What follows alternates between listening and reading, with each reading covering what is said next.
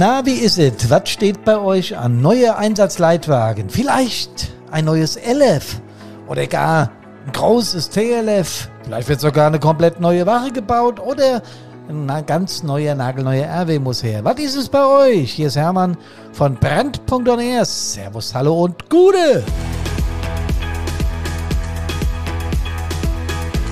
Und bei den Karren ist es ja so, keiner ist wie der andere. Keiner. Weil jede Feuerwehr hat, und ich meine Gott sei Dank, eigene Vorstellungen, was die Karre können muss und wo genau was gelagert werden muss, damit sie im Einsatz optimal eingesetzt werden kann. Und so ist es auch mit ganz neuen Geräten, nämlich mit den Drohnen. Deswegen heißt der Podcast Nummer 140 von Brand.NR Keine Macht den Drohnen. Oder doch? Ob Techie oder Techie-Phob in der Feuerwehr wird jeder gebraucht. Aber wie ist denn das, wenn ihr einen neuen ELW baut oder ein RW oder auch nur ein MTF? Das ist völlig egal, wenn ein neues Fahrzeug konzipiert wird dann war ich ganz oft raus. Ich bin ja der gelernte Verwaltungshengst und äh, bisschen mehr der Kreative, aber ich habe jetzt so mit Beladeplänen von Fahrzeugen und wo liegt genau was, damit es im Einsatz mit dem Handgriff so ausgeladen werden kann, hatte ich wenig am Hut.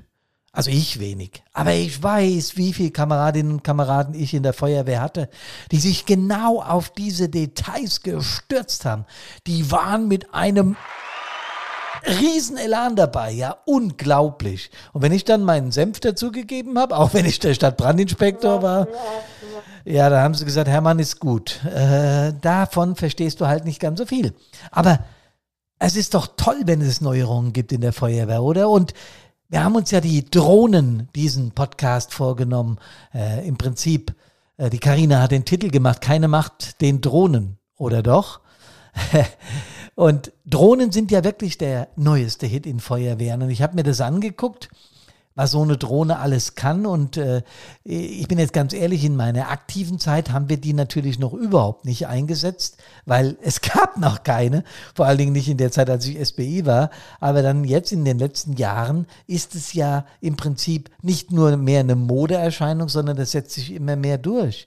Und am Anfang denkt natürlich auch jeder, boah, was soll das denn? Eine Drohne einsetzen bei der Feuerwehr? Also geht's noch, ja? Dann überlegt man mal kurz und denkt nach, ob das einsatztaktisch vielleicht wertvoll sein kann und was dahinter steckt und sowas alles, ja. Und dass man äh, von oben natürlich eine super Perspektive auf die Einsatzstelle hat. Denkt man da kurz drüber nach und denke ich an, sagen wir mal, die Großeinsätze, die ich erleben musste, in Anführungsstrichen durfte, ähm, dann wäre es bei mancher Einsatzstelle sicher hilfreich gewesen, mal von oben die ganze Geschichte zu betrachten. Ich weiß noch, dass wir manchmal die DLK 2312 ausgefahren haben, um einen besseren Überblick zu bekommen. Und das sind ja dann ja lichte Höhe äh, 23 Meter. Und das ist ja jetzt noch nicht so ganz der totale Überblick über eine Einsatzstelle. Vor allen Dingen nicht, wenn es irgendwie mit Waldbrand oder mit Feld oder also ich meine mit ausgedehnten Einsatzstellen zu tun hat. Dann kommt man sehr schnell drauf, dass so eine Drohne da mit einem coolen Bild von oben, naja, schon was erreichen könnte. Ne? Und vor allen Dingen, wenn man darüber nachdenkt, dass die richtig guten Exemplare ja eine integrierte Wärmebildkamera haben. Und das erleichtert die Taktik ja, aber nochmal 100 Pro, ja.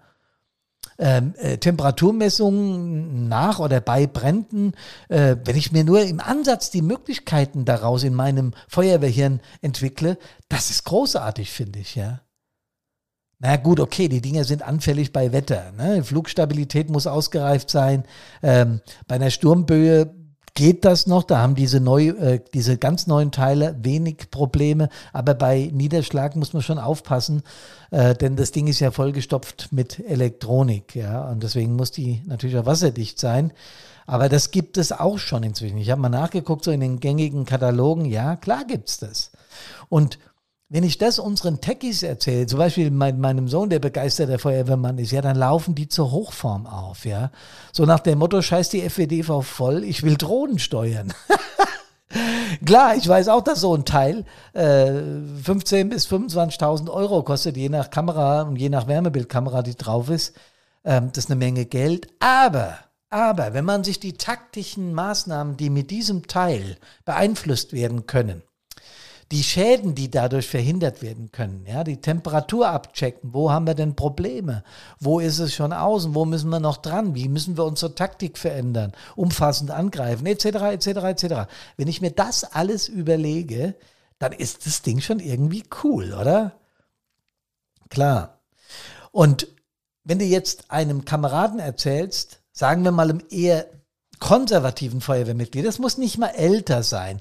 Ja, es ist oft so, dass die, dass die, sagen wir mal, in meinem Alter so am Ende ihrer aktiven Laufbahn, dass die dann für Veränderungen vielleicht nicht mehr ganz so offen sind. Ja, das, das kann schon passieren. Aber ich meine mit konservativ, konservativ ist nicht schlechtes, aber ich meine ein Feuerwehrmitglied, das sagt, ey, äh, ich will nichts hören von Acer, wie heißt das? Accelerometer, Air Sense, Carefree, Coming Home, Copter, Drehflügler, Follow-Me-Aufgaben die das Ding alles können muss und so weiter. Ich habe einen Teil davon begriffen. Follow Me heißt zum Beispiel, dass das Ding immer in eine bestimmte Richtung geht. Coming Home heißt, dass wenn du diesen Knopf drückst, es sofort zu dir zurückkommt und so weiter und so weiter. Und da gibt's die Drehflügler und die Stabilflügler und was es da alles gibt. Da kennt ihr euch oder einige von euch mit Sicherheit besser aus.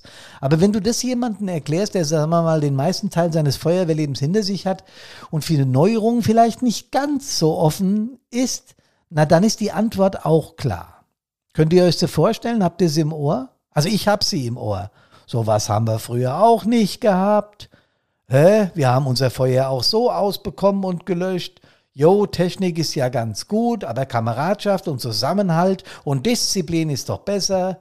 Was soll man denn noch alles lernen? Seid ihr wahnsinnig? Wer sollen die Dinge bedienen? Wir haben kaum Angriffstrupps. Und jetzt noch sowas? Mancher Kamerad, manche Kameradin fühlt sich eben mit solchen Neuerungen, und das habt ihr jetzt aus diesen etwas überspitzt formulierten Sätzen wahrscheinlich rausgehört, ja, überfordert. Das hängt nicht mal so sehr mit dieser Drohne zusammen, weil das ein neues Gerät ist, das bei der Feuerwehr Einzug hält. Das hängt einfach damit zusammen, dass Menschen manchmal einfach nicht gewillt sind, Neues zu lernen. Und ob man es glaubt oder nicht, Veränderungen machen immer irgendetwas mit Menschen. Ja, wenn sich ein Mensch verändert, dann passiert was mit ihm. Es ist also, eine Veränderung ist ja irgendwie der Beginn von was ganz Neuem. Ja, und per se sind Veränderungen erstmal gut. Warum? Naja, wenn du bereit bist, in deinem Leben Veränderungen als etwas Positives zu betrachten, dann bist du ganz klar im Vorteil. Das haben so Glücksforscher, äh, Psychologen und sowas alles, haben das rausgefunden, dass Veränderungen äh, durchaus auch Glück bedeuten. Ja, klar, das kann auch etwas Stress sein, aber in erster Linie bedeutet es Glück, wenn man Veränderungen erlebt. 85 Prozent der Menschheit betrachtet Veränderungen aber als etwas anderes. Das heißt, wenn du da ein Mensch bist, der Veränderungen gut lebt, bist du schon klar im Vorteil. Das sollte man sich vorstellen. Obwohl Veränderungen ja auch irgend sowas, naja, so ein bisschen was Nebulöses, sowas, so, sowas haben, was so ein bisschen Angst macht, ja, weil das, was wir kennen, das, was wir bereits kennen, in unserem Leben erlernt haben, äh, entweder durch, durch Vorgaben, die gemacht werden, durch Lernen in, in Institutionen, also ich meine Kindergarten, Schule, äh, Studium und so weiter, oder aber durch das Vorleben anderer Menschen, gerade in unserer Prägephase als Kind und Jugendliche, äh, ist es ganz wichtig, was Menschen uns vorleben und da ist die Feuerwehr ein super, super Vorbild. Wenn Kinder also früh in der Feuerwehr sind, bekommen sie da wirklich sehr gute Werte vorgelebt. Aber im Prinzip ist eine Veränderung dieser Werte immer auch so ein bisschen, ich habe es vorhin schon gesagt, nebulös oder ein großes Wort, aber es ist tatsächlich so mit Ängsten verbunden. Krieg ich das hin? Will ich das überhaupt? Ah, Veränderung. Aber jetzt wechseln wir einfach mal die Perspektive in einen Menschen, der eben schon ganz viel gelernt hat, in der Feuerwehr ganz viel erlebt hat, sich ständig verändert hat und umgelernt hat und jetzt kommt wieder was Neues, ja. Und er fühlt sich dadurch jetzt, sagen wir mal, überfordert. So, wenn er immer Angriffstrupp war und hat einen super Job gemacht oder, oder auch Wassertrupp, es ist ja völlig egal. Er hat immer einen super Job gemacht und plötzlich kriegt er eingepaukt, pass auf, wenn ich dir den Befehl sowieso noch oder sowieso noch gebe, dann hat es mit der Drohne zu tun. Du musst das einsatztaktisch so verwerten. Das verändern wir jetzt gerade. Da müssen wir auch über unsere FWDV nachdenken, also über unsere eigene Ausrückeordnung, weil, baba, baba, baba. Und dann denke ich, oh Gott, Leute, es ging doch so lang so gut. Warum jetzt diese Veränderung? Ja? Kameraden sind vielleicht auch stolz darauf, dass sie früher ihr Feuer auch ausbekommen haben. Die Frage ist natürlich, was für ein volkswirtschaftlicher Schaden stand dahinter und wie lange hat es gedauert und mit wie viel Gefährdung war es verbunden. Ne? Wenn man mit einer Wärmebildkamera oder mit einer Drohne eben messen kann, hey, pass mal auf, in dem Bereich ist gerade eine Temperaturentwicklung, da ist irgendwas, da stimmt irgendwas nicht, dann kann das durchaus auch Gefährdung reduzieren, ganz klar.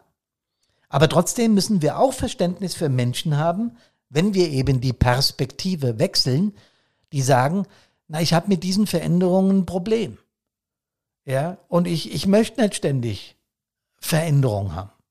Ich weiß, nichts ist so beständig wie der Wandel. Ja, das Leben wandelt sich ja ständig. Überlegt mal, wenn euch einer vor zwei Jahren, jetzt haben wir Juno äh, 2021, äh, wenn euch einer im Juni 2019 gesagt hätte, Du wirst die nächsten anderthalb Jahre wenig Kneipen besuchen. Du wirst nicht mehr nach draußen dürfen, zum Teil, ja, in Urlaub schon gar nicht. Du wirst dich sehr einschränken müssen. Der Kontakt zu Menschen, das wird sehr viel weniger werden. Wenn mir einer gesagt hat, du wirst dich eine ganze Zeit nicht mit deinen Bandkumpels treffen und geile Musik machen oder Auftritte haben, ja, was für mich auch so ein Lebenselixier ist, hätte ich gesagt, spinnst du? Wieso anderthalb Jahre? Bist du wahnsinnig? Das hätte doch kein Mensch hätte, hätte diese Veränderung wahrgenommen. Und es ist eigentlich ganz gut, dass wir auch den, den, das Ausmaß dieser Pandemie äh, nicht am Anfang wussten. Weil sonst wären uns einige Leute abgedreht, weil sie mit dieser Veränderung jetzt rein mental nicht klargekommen wären. Und da sind wir wieder beim Brandpunktthema. Ihr wisst ja, mental-emotionale Feuerwehrdienstvorbereitung, Einsatzvorbereitung, ja. Wir müssen uns auf Veränderungen mental einstellen, weil die Geschwindigkeit, in der, sagen wir mal, Technisierung stattfindet, in der Globalisierung stattfindet durch die sozialen Medien und so weiter und so weiter, fühlen sich Menschen sehr, sehr schnell überfordert. Das ist der Grund, warum Menschen dann auch irgendwann sagen, und ich rede momentan gerade mit ganz vielen Feuerwehrchefs hier im Land, ähm, weil wir über unser E-Learning sprechen, über die Auslieferung der Lizenzen und so weiter. Und da rede ich mit denen und da, da, da heißt es dann auch, ja, klar, die Feuerwehrwelt hat sich schon gedreht, besser gesagt, sie hat sich verändert. Und was die meisten Feuerwehrchefs oder Führungskräfte, das gilt sicherlich genauso für die Mannschaft, beeindruckt, sagen wir mal auch ein bisschen ängstigt, ist die Geschwindigkeit, mit der Veränderung zunimmt. Das ist es, was Menschen gelegentlich überfordert. Ja? Wir haben also einiges auszuhalten mit diesem Wandel und wenn ich mich daran erinnere, ja, vor 40 Jahren wurden verunfallte Fahrzeuge, als ich am Anfang meiner Feuerwehrkarriere war, mit dem Dosenöffner geöffnet. Ich weiß nicht, ob ihr diesen Begriff kennt. Das ist dieses Teil, das auf der einen Seite hat so ein, äh, läuft spitz zu, auf der anderen, ich weiß gar nicht, wie der richtige Name von dem Teil ist, auf der anderen Seite hat so ein, wo du, wo du Blech so aufmachen kannst, ja. Und dann kamen endlich die ersten Schneid-Spreizgeräte und wir konnten beim VU viel schneller und viel besser helfen. Aber auch das war eine riesen Umstellung. Ja, also meine Vorgänger haben noch mit diesem Dosenöffner gearbeitet. Natürlich hat es auch funktioniert. Aber stell dir mal vor, so ein, so, so ein PKW brennt im Heckbereich und dann musste mit so einem Dosenöffner das Stahl öffnen, mal abgesehen davon, dass die heutigen PKW sich nicht mehr so leicht öffnen lassen wie ein Opel Ascona vor, vor 40 Jahren, ja, oder ein VW Käfer oder äh, ein, ein Ford Escort, was weiß ich, ein paar, paar mehr Autotitel, nee, mir fallen gerade keine ein. Aber ganz klar, dass sich das ändern musste, dass sich die Technik da anpassen musste, das war klar, ja. Wenn ich mir vorstelle, äh, dass äh, früher das Strahlrohr, ich habe das noch gepaukt für die Leistungsübungen. Ja, Mundstück und Düsenweite. 4, 6, 9, 12, 16, 22. Da kannst du mich nachts um Viertel nach vier wecken und ich kann dir vom D, C und B-Strahlrohr die Mundstücks- und Düsenweite sagen. Und dann kamen die Hohlstrahlrohre mit exakter Einteilung von Wurfbildern und so weiter. Und ich habe gedacht, jo, all dein Erlerntes für einen Eimer. Ja, nichts mehr 4, 6, 9, 12, 16, 22. Äh, mit Abgabe 25,50 bis 800, ihr wisst schon, Liter pro äh, Minute. Nee, ist jetzt inzwischen alles anders. Kann man sehr exakt bestimmen mit dem Holzstrahlrohr und so weiter und so fort. Aber es ist doch trotzdem ein Segen, dass es sowas gibt. So, was machen wir denn jetzt mit den Techies in den Feuerwehren, die sich auf solche Dinge stürzen und sagen, yeah, wir wollen das, wir wollen unbedingt eine Drohne mit Wärmebildkamera und links, vorwärts, rechts eingelegt im Querflügler AirSense Carefree Coming Home Copter. Automatik. Sowas in der Richtung. Ja, die gibt's ja. Und auf der anderen Seite in der Feuerwehr gibt's die, das haben wir schon immer so gemacht und das brauchen wir nicht. Und da ist es ganz gut, damit wir, sagen wir mal, den Frieden in den Feuerwehren behalten, wenn wir ein bisschen ausgleichen. Wenn wir den Technikaffinen auch die Möglichkeit lassen, so Dinge zu entwickeln, Ihnen aber auch gleichzeitig mal hier und da auf die Finger kloppen und sagen, Freunde, nicht mit dieser Geschwindigkeit. Da wird jetzt erstmal ein Ausbildungsdienst zugewiesen. Und wer gar nicht an diese Dinge ran will, der muss auch zunächst mal nicht. Lass doch die, sagen wir mal, nicht so begeisterten, die Veränderungsmüden, die nicht so schnell an eine Veränderung wollen, äh, mal von selbst kommen. Das Wichtigste ist, dass die selber in so ein Gefühl kommen, ich würde es auch gern mal sehen beachtet's gar nicht so und fordert nicht gleich, ihr müsst auch Drohnen fliegen können, weil, wenn sie das nicht wollen, dann sollte man sie zunächst mal lassen. Gott sei Dank sind wir in unseren Feuerwehren viele. Und ich bin sicher, dass es in jeder Einsatzabteilung technikaffine, äh, technisch affine Menschen gibt, die Drohnen steuern wollen. Das kann ja, äh, kann ja auch äh, dann in aller Ruhe in die Ausbildung einfließen. Was wir nicht machen sollten, ist die Leute komplett mit sowas überfordern und sagen, ab dem müsst jeder bar, bum, bam. Und dann fühlen sich Leute im Ehrenamt, und Leute, wir sprechen vom Ehrenamt, dann fühlen sich Leute überfordert, dann fühlen sich Leute nicht mehr, und das ist das Allerschlimmste, was uns passieren kann, ernst genommen. Und da müssen wir sehr, sehr, sehr, sehr drauf achten. Da bin ich absolut sicher. Und man kann diesen Menschen, die vielleicht nicht ganz so technisch affin sind, noch eins sagen. Veränderung ist am Anfang schwer. Es ist absolut chaotisch in der Mitte der Entwicklung und am Schluss, am Schluss ist es großartig. Und so werden auch die Drohnen eine großartige Bereicherung unserer Feuerwehren sein. Also, keine Macht der Drohne oder doch? Na klar.